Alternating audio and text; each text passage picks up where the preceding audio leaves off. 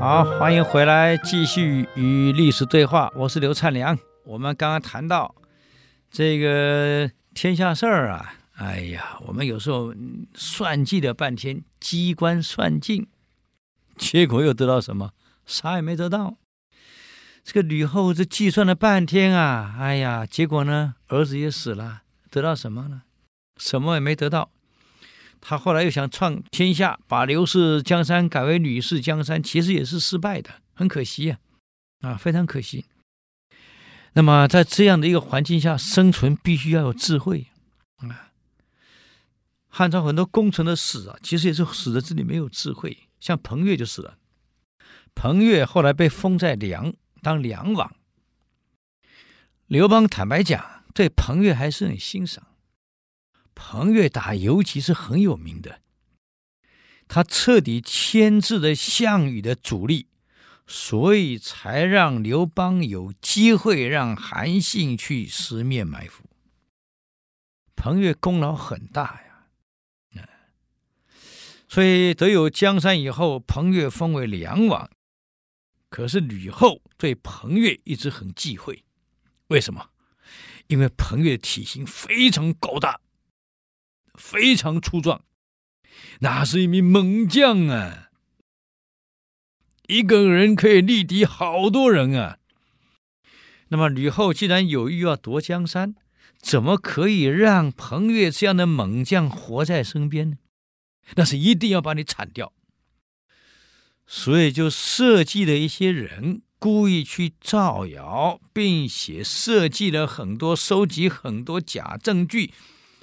编编补补啊，这里蹭蹭，那里拖拖，就变成了彭越谋反的证据，送到刘邦那去了。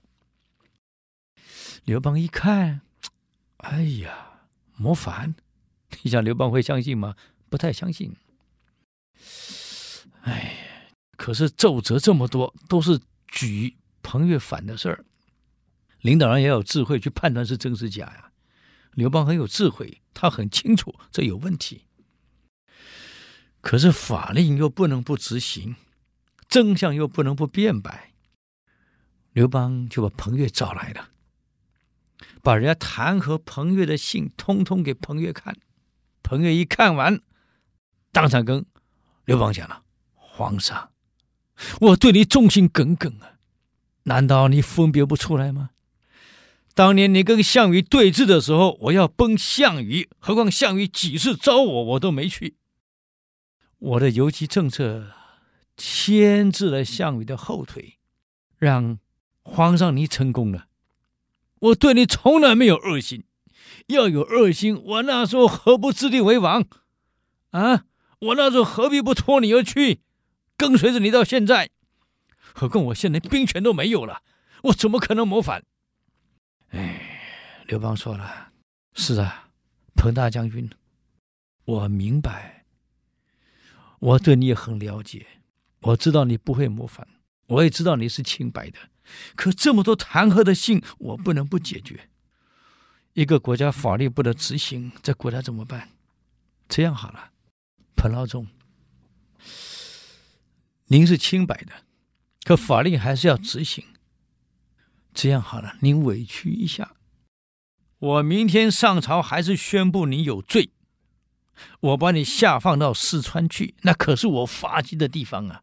你到四川去，去了以后呢，我给四川成都市长、市委书记打个电话啊，哎，你去呢，你要多少良田，你就拿去用，先在那边安顿下来。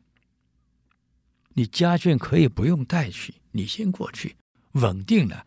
等到我长安这边把问题摆平了，您再回来。请问刘邦对彭越好不好？够好的了。哪有说你去我那边都打点好了，你去你要多少良田，你你你去种啊？这边呢，你家军要不要带来没关系，留在这里经师也可以。反正我这边摆平了，您再回来嘛，还是干点梁王嘛，够好的啦。可惜、啊，彭越没脑袋耶，毕竟是老粗啊，他没读过多少书啊。我上次给各位讲过，一个成功的管理者，这个反射非常重要。什么叫反射？去了解一个人的真正动机在哪里。我们人跟人互动啊，往往是表象的动机，是表面的。一个女孩子爱一个喜欢一个男孩子，可能故意不看你呀，可能故意回避你呀，这是表面的。啊，当你约他，他故意拒绝你，实际上是矜持。所以要去了解一个人内心真正在想什么。这个反射的成功，往往就决定了一个管理者、一个领导者的成功。所以朱元璋有一句至理名言：“天下万事万物，没有一样瞒得过我的眼睛跟耳朵。”什么意思？不管你做什么事儿，你讲什么话，我一听就知道你真正动机在哪里，你瞒不了他。所以，即使以刘伯温。刘基这么有才华，结果呢，终生为朱元璋所用，根本不敢反。为什么？一举一动，哎呀，那朱元璋太厉害了，完全知道你真正动机在哪里。所以，这个你要能了解对方真正动机，往往就决定你成败了。我上次给各位讲过那个始皇帝的事情。始皇帝死了，赵高跟李斯串谋，用假诏书要扶苏死。这扶苏没搞清楚啊，君要诚实，不死不忠；哎呀，父要直实，不死不孝。剑一拔就要自刎。还好蒙恬在场，剑一拔，等下，太子，我对皇上太了解了，再狠他不会要杀你。何况当时把你下放，是你有罪，要我帮你带好。当时你罪不及时。现在却罪及时，那表示我蒙恬没把你带好了，啊！我以为中央有变，一定有问题。这样好了，你不要死，我去点兵三十万，立刻回咸阳。万一朝中有变，我们杀尽叛徒。万一皇上真叫你死，我陪你一起死，表示我罪也及死。可惜扶苏听不懂啊，告诉蒙恬，你去点兵吧。蒙恬才一出军帐。扶苏啪一刀自刎死了。今天扶苏如果可以理解始皇帝把他下放的目的是要他去学军旅，今天不至于此，跟蒙恬率军回咸阳，杀进这个赵高李斯。我告诉各位，历史改写，搞不好我们现在还是秦朝嘞，我们的国父是秦始皇哎，真可惜呀、就是扶苏反射失败。没了，不但自己死了，国家也亡了。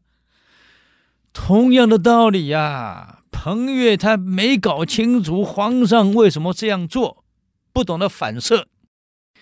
刘邦也不会跟你讲，我是在救你，他也不会能明讲啊。可是彭越不了解，跟刘邦讲：“好，那我就到四川去。”出去了。这个傻瓜一出去没有回家呀。居然跑去见吕后，哎呀，完了，坏事儿了，啊！本来要吕后救他的，结果如何呢？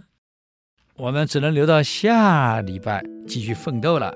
与历史对话，我们下周见，谢谢。